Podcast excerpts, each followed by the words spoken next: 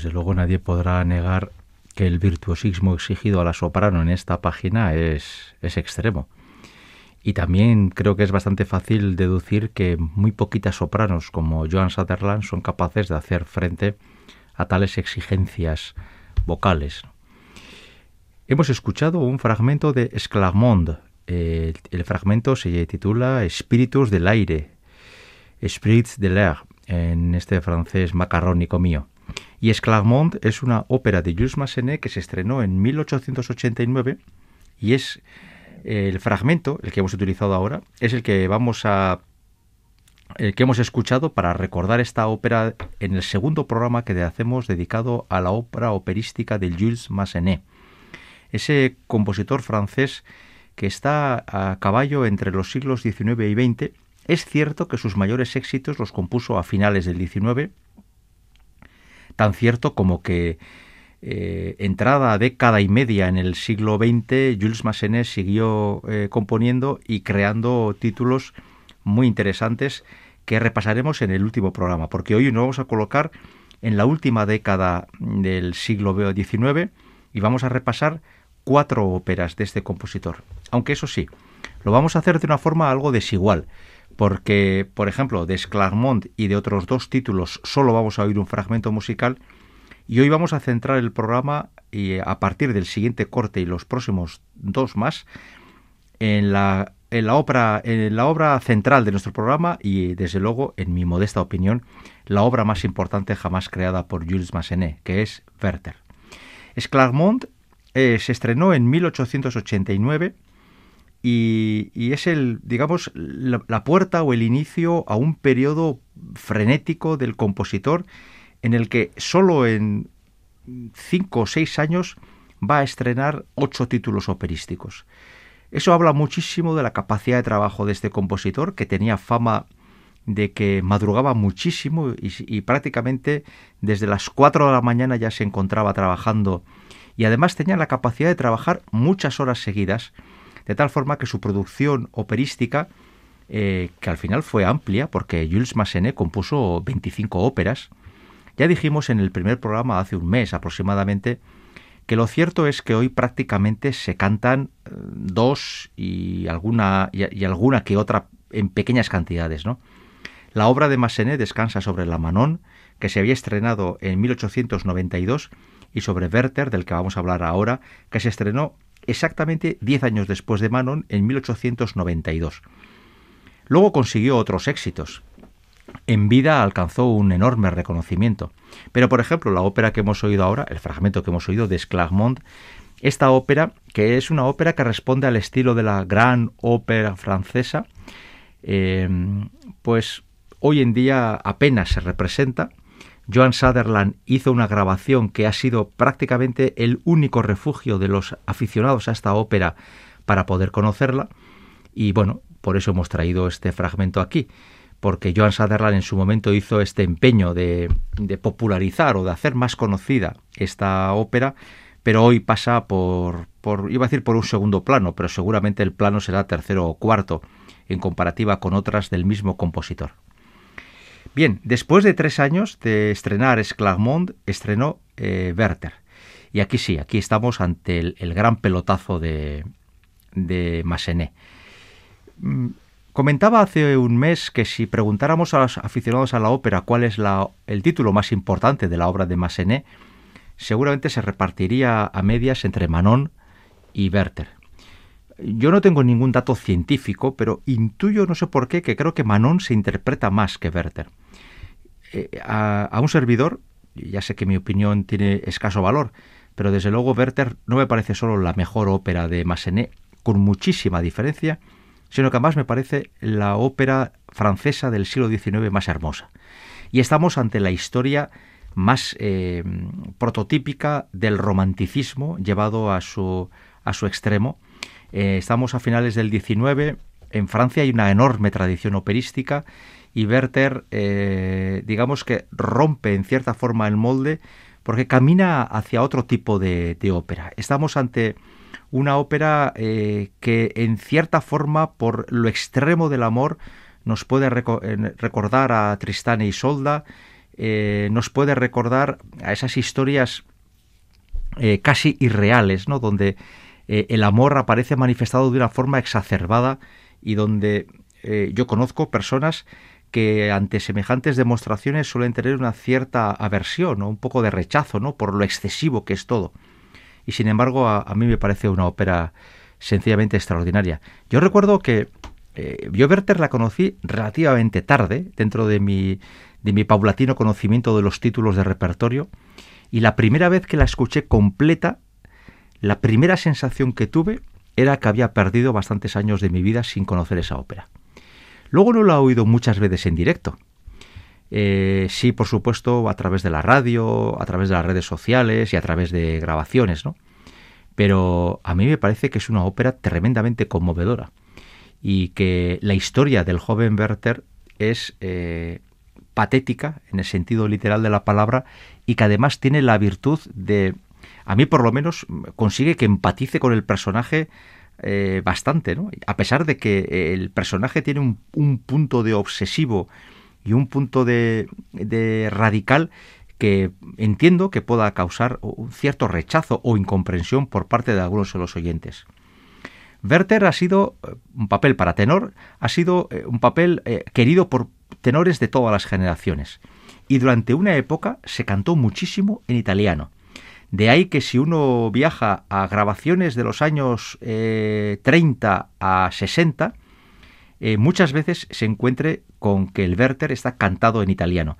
Y aunque sea una pequeña traición, porque Massenet era francés y la ópera está hecha en francés y para la mentalidad francesa y el idioma francés, dada la enorme tradición que existía en su momento, hoy ya desaparecida prácticamente, de cantar esta ópera italiano, vamos a, escuchar a un Werther eh, muy peculiar.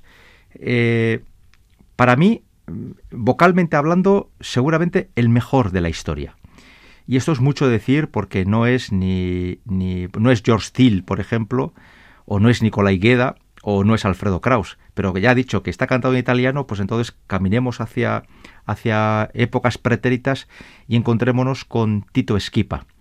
En el acto primero, y es que el tenor Werther tiene varios momentos de lucimiento, en el acto primero canta O Nature, que en italiano era O Nature, un fragmento que se ha convertido en uno de los símbolos para todos los tenores en los repertorios discográficos y de concierto, y que vamos a escuchar en una grabación de 1948, ya no era ningún chaval, a un Tito Esquipa que vuelve a enseñar todas sus habilidades, sobre todo un fraseo extraordinario, se le entiende todo, todo lo que dice, y luego eh, le da al, personaje un enfoque muy concreto, quizás demasiado melífluo en ocasiones, pero desde luego si hablamos de romanticismo, creo que esta voz etérea como la de Tito Esquipa es muy, muy, muy adecuada. Escuchemos este fragmento del Werther en la voz de Tito Esquipa.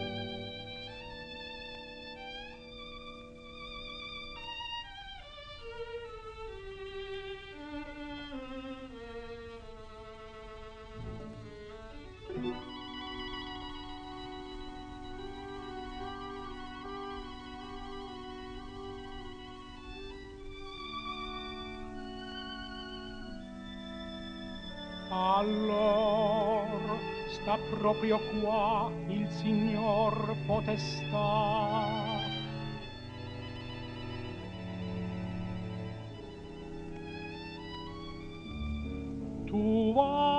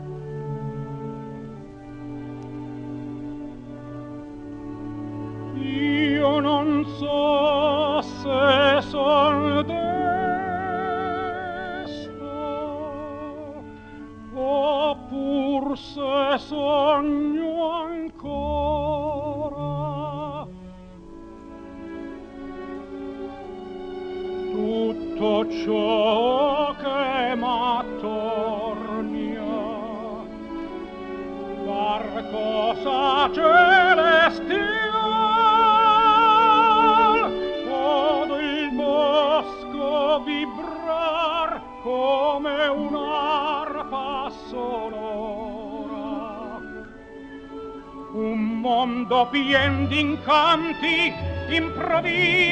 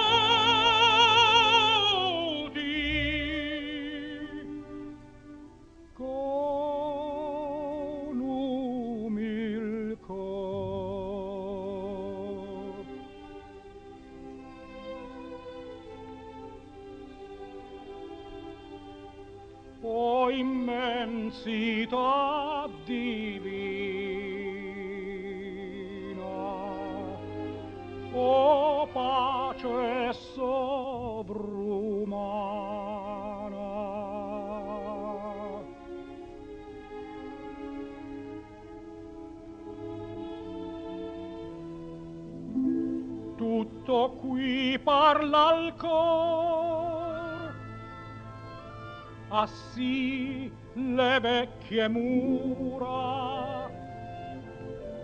La limpida fontana la freschezza dell'ombra. Tutto qui parla a me. Qui profumano i fior e gorgheggia l'augel spira un bel venti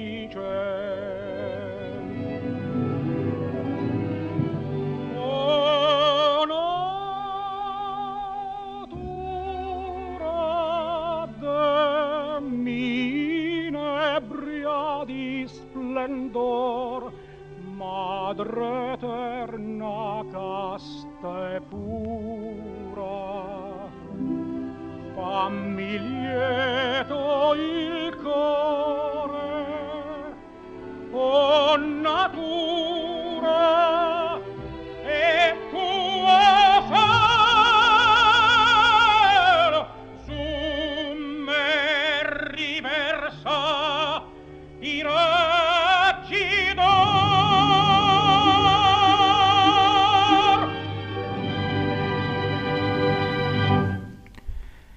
Y cuando uno escucha a este cantante y escucha cantar así, lejos de los grandes artificios, alaracas, eh, eh, bramidos y bufidos que suelen pegar otros cantantes, uno, por lo menos un servidor, entiende lo que es la esencia del canto. Como decía, por ejemplo, Madre eterna, casta y pura. Se le entiende todo. Cuando oí, por ejemplo, a muchos cantantes, aun sabiendo tú la letra de lo que están cantando, a veces tienes dudas profundas sobre de verdad si están diciendo lo que tienen que decir. Porque hoy no se cuidan, las más de las veces, ni la pronunciación adecuada de las vocales ni de las, consonantes, de las consonantes. Se cambian vocales para hacer otras más cómodas y aparece un señor como este cantando hace 70 años, 80 casi, con una calidad eh, apabullante. ¿no? Y, y, estas son las cosas en las que uno piensa que si estuviera en el teatro Claro, no termina con un agudo eh, eh, estremecedor ni con, ni con un alarde de voz impresionante. Aquí lo que tenemos es un alarde de buen gusto y de canto. Y desde luego yo no sé muy bien cómo me quedaría en mi butaca si tuviera la fortuna de oír a alguien cantar así en directo. Werther es la historia de un amor imposible. Werther se enamora de Charlotte eh, inmisericordemente y Charlotte está comprometida con Alberto y va a respetar la palabra dada a su padre y va a acabar casándose con Alberto a pesar de que ella también ama a Werther. Y Werther en ese momento va a entrar en una dinámica autodestructiva, porque por un lado eh, admira que Charlotte haya sido capaz de cumplir su palabra y que sea una mujer de leal al compromiso dado, y por otro lado le conmueve la profunda desesperación que siente al ver que la mujer a la que ama y porque no quiere amar a nadie más que a Charlotte, esa mujer nunca va a ser suya. Eh, claro, eh, normalmente se coloca todo el interés en el personaje masculino, pero Charlotte, que vocalmente hablando para mezzo soprano es uno de los papeles para mezzos más importantes también de la historia de la ópera, eh, sin alcanzar la trascendencia de Werther, sí tiene su importancia porque estamos aquí ante una mujer que en los cánones del siglo XIX, de finales del siglo XIX, bueno, en los cánones también de la obra de Goethe, que es sobre la que se inspira la ópera de Jules Massenet, la mujer tiene que jugar un papel eh, pasivo, un papel de aceptación de, la situación creada por los hombres que le rodean, por su padre, lo, por luego por su marido, y Charlotte está viendo cómo le viene una ola encima, que es la pasión desmesurada que le muestra a Werther y por otro lado la obligación que siente ella de detener esa ola de pasión, pase lo que pase, por respeto al, matrimonio, por respeto a su marido y por respeto a sí misma y a su familia. Bueno, pues quizás por ello sea interesante que escuchemos eh, una parte de la historia de esta ópera desde el punto de vista femenino. Hemos eh, utilizado un Werther muy antiguo de Tito Esquipa y vamos a hacer un salto en el tiempo para escuchar a una Charlotte muy moderna, tan moderna como que es ahora mismo una de las mezzosopranos más importantes del planeta operístico, una mujer por la que los, grande, los grandes teatros se pegan para poder contratarla, que canta de forma eh, bastante selectiva y que es una de las, de las grandes estrellas del canto lírico actual. Vamos a escuchar la escena de Charlotte del acto tercero en la voz de Elina Garanza.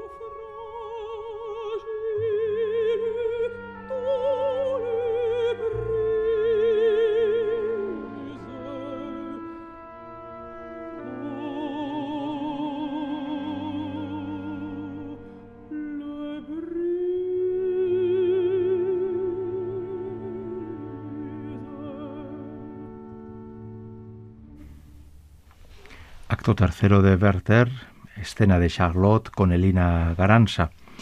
Eh, estamos repasando eh, óperas de Jules Massenet en el segundo programa que le dedicamos monográfico a este compositor francés de Saint-Étienne.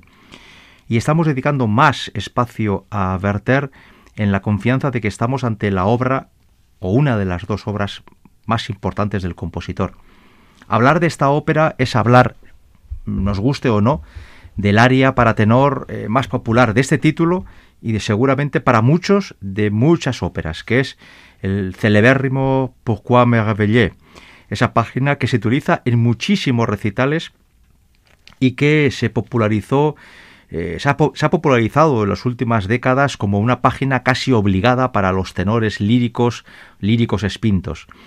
Eh, es una página realmente singular, ¿no? Porque es en este momento en el que Charlotte, perdón, en el que Werther va a dar rienda suelta a toda su pasión, a toda su, eh, todo el amor que siente por Charlotte y aunque, va a comenzar leyendo poemas va a acabar librando de su mano liberando de su mano el libro que está y va a dar rienda suelta a, toda esa pasión que es la que va a desbordar a Charlotte eh, bien pues es una página que la han cantado prácticamente todos los tenores habidos y por haber y se ha convertido en, la página que todo eh, oyente de Werther, todo espectador de Werther espera con especial ilusión.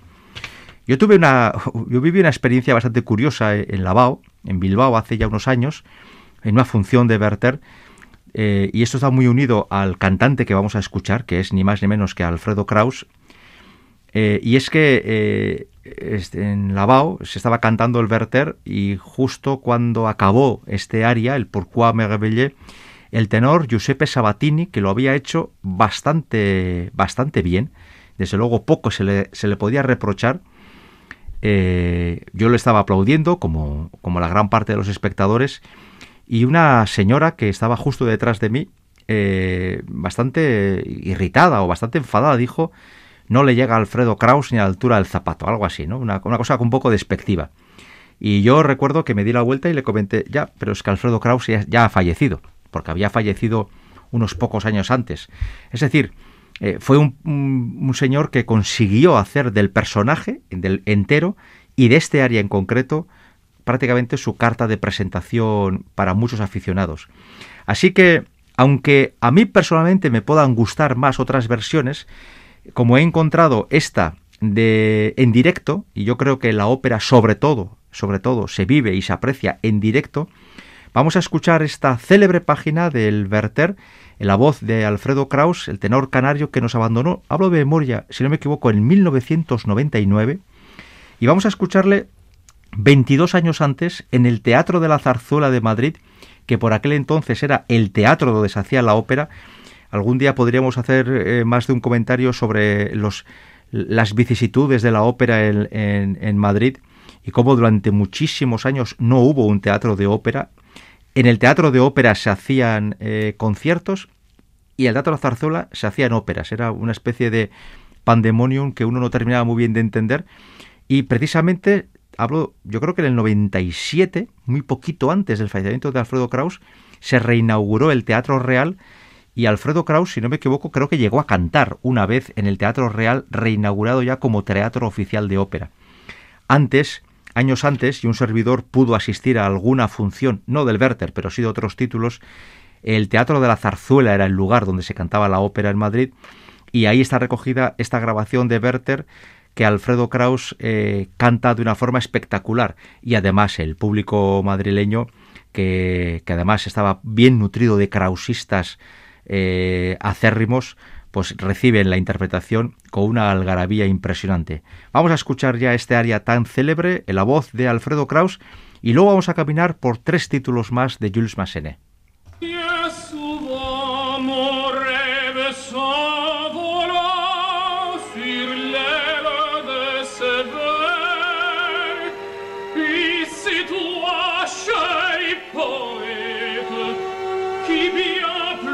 Oh.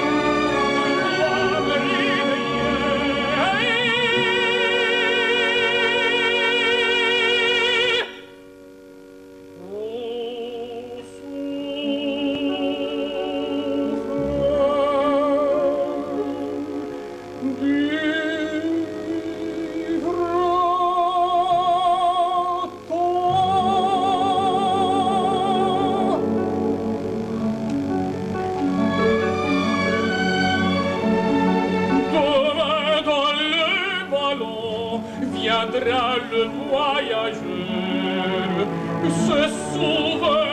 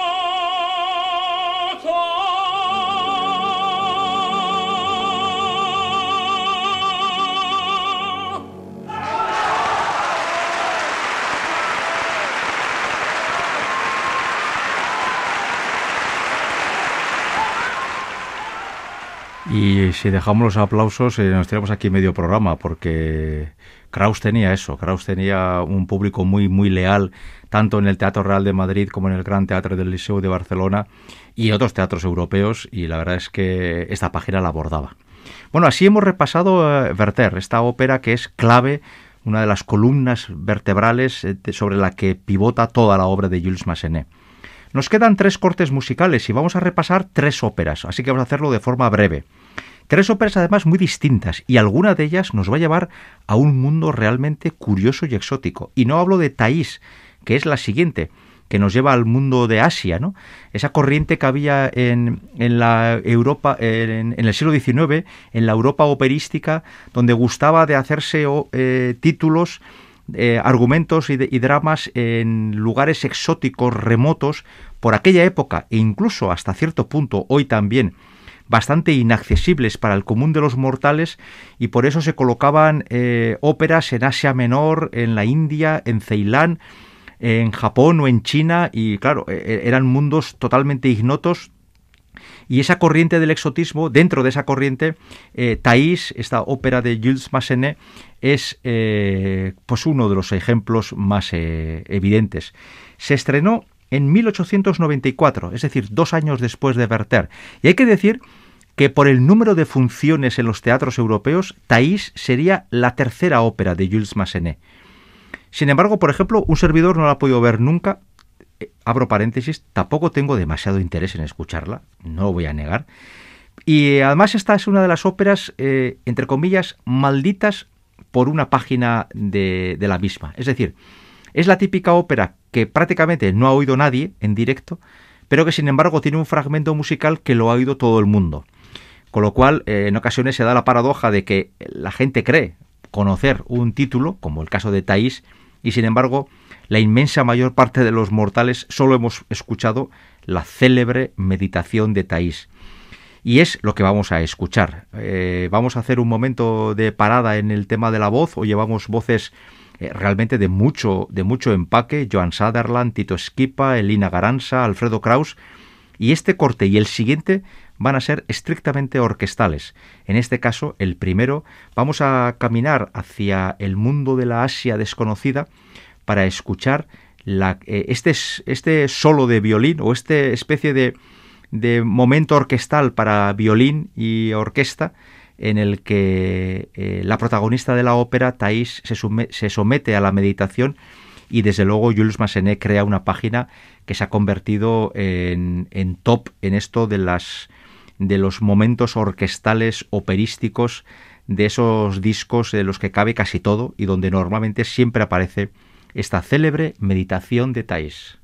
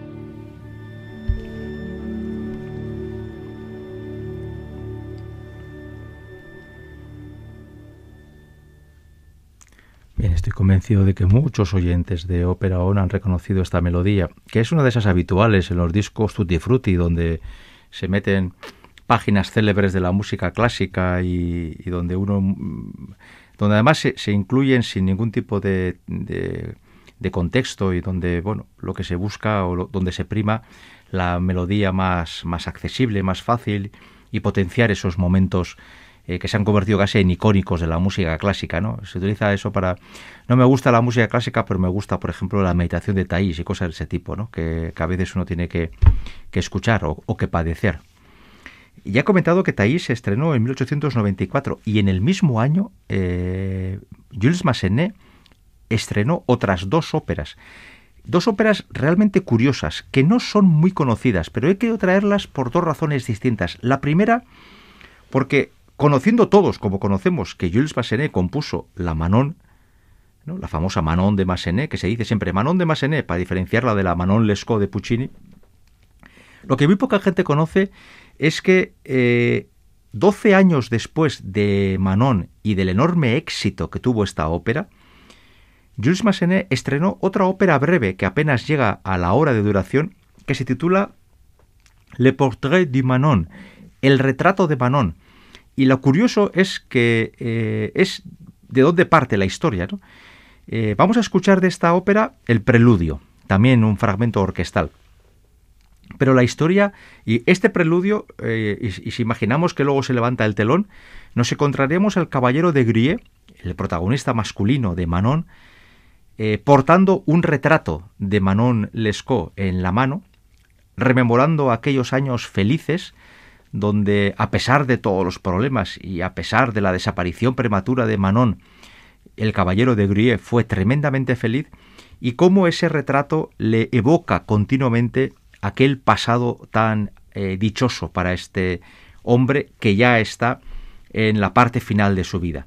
Y cómo al mismo tiempo ese caballero de Grie que vivió el amor de una forma tan alocada, tan espontánea, tan natural, se va a encontrar con que en su casa su, su hijo tiene una aventura con otra mujer y él en principio no está muy de acuerdo con esa aventura en la consideración de que de, esa relación no es la más adecuada para su hijo.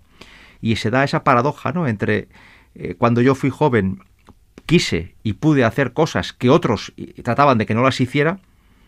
¿eh? recordemos que en Manon, el caballero de Grie, va a, a terminar eh, con muchos problemas a cuenta de sus peleas con los nobles, de su pobreza y de sus, y de sus eh, distintos desencuentros con otros pretendientes de Manon, y ahora, sin embargo, en la segunda mitad de su vida, cuando Manon es solamente un retrato y a través del retrato un antiguo recuerdo de felicidad, eh, trata de enredar en las relaciones de sus descendientes en la consideración de que esas relaciones puede que no sean las más adecuadas. Bueno, quizás, seguramente, uno que ya está más bien a, la altura de llevar un retrato que de andar haciendo el loco por la calle, pues quizás sea inevitable que cuando uno tiene una cierta edad premie lo espontáneo y a otra edad, cuando ya a veces llevamos un retrato en la mano y recordamos más el pasado que pensamos en el futuro, nos inmiscuyamos en las vicisitudes de otras personas aunque lo hagamos, lo hagamos con la mejor intención. Vamos a escuchar este preludio de Le Portrait du Manon, una ópera que también se estrenó en el 94 como Thais, y ya vamos caminando hacia el final de nuestro programa.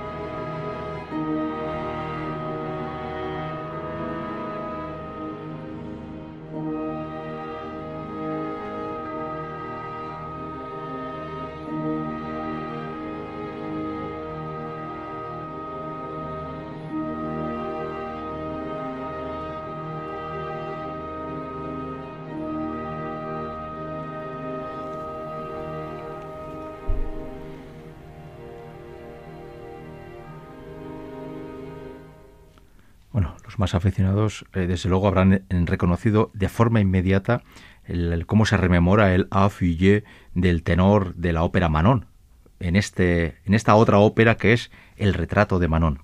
Tenemos que terminar ya, tenemos muy poquito tiempo y tengo que decir dos cosas. La primera, que este es el programa 217 de Ópera On. De Ópera On. Estamos aquí en Radio Vitoria.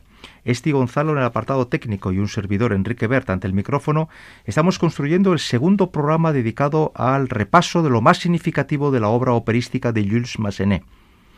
Y lo segundo que quería decir, ¿quién me iba a decir a mí que algún día en un programa de ópera iba a terminar hablando del carlismo? Pues sí. Lo curioso es que Jules Massenet tiene una ópera situada en la Tercera Guerra Carlista, en el asedio de Bilbao. Eh, yo cuando me enteré, no hace tanto tiempo, la verdad es que me quedé perplejo. Y claro, eh, entendí que esa era una ópera que, por cierto, es muy breve, apenas dura 50 minutos, y se titula La Navagués, La Navarra, y está situada en el contexto de la Tercera Guerra Carlista, del asedio de la, de la guerra que se hace en Bilbao. Eh, eh, los personajes tienen todos, o, casi todos, eh, nombres euskaldunes o parecido. Hay, a la hora de poner nombres, tampoco los libretistas andaban muy inspirados, pero por ejemplo, un personaje se llama Araquil, ¿no? Y está situado en, Bilbao, en Vizcaya, en ese momento histórico de la guerra, aunque eso sí, que nos quede muy claro, a Jules Massenet el carlismo, la guerra carlista y las montañas vascas le importaban lo mismo que nada. Es decir, se busca un elemento exótico, un lugar eh, remoto, un lugar, una situación muy concreta que permita jugar con un cierto exotismo. Lo vasco en aquella época, a finales del 19, ya aparecía en alguna ópera. Algún día hablaremos de esto en un programa monográfico sobre lo vasco en la ópera, y veremos cómo la mayor parte de las veces nos tratan como una especie de tribu legendaria que está ahí entre los montes y que hacen cosas raras, ¿no? Pero bueno, eh, por lo menos tenemos una excusa a cuenta de la guerra carlista para poder escuchar un fragmento de la Navarres y así cerrar este segundo programa dedicado a Massenet. La grabación que existe, ni más ni menos que la interpretan Marilyn Horn y Plácido Domingo, que tampoco son unos mindundis. Y el fragmento es el Morir, morir por mí, que es lo que vamos a oír y vamos a hacer este programa. Hemos pretendido hacer un repaso, centrándonos sobre todo en el Werther, dentro de los títulos más significativos de Jules Massenet. Nos queda un tercer programa que lo haremos en un tiempo. Y así habremos repasado pues, más de casi una docena de óperas de este compositor. En la confianza de haberles picado siquiera la curiosidad por este grandísimo compositor francés, hasta la semana que viene.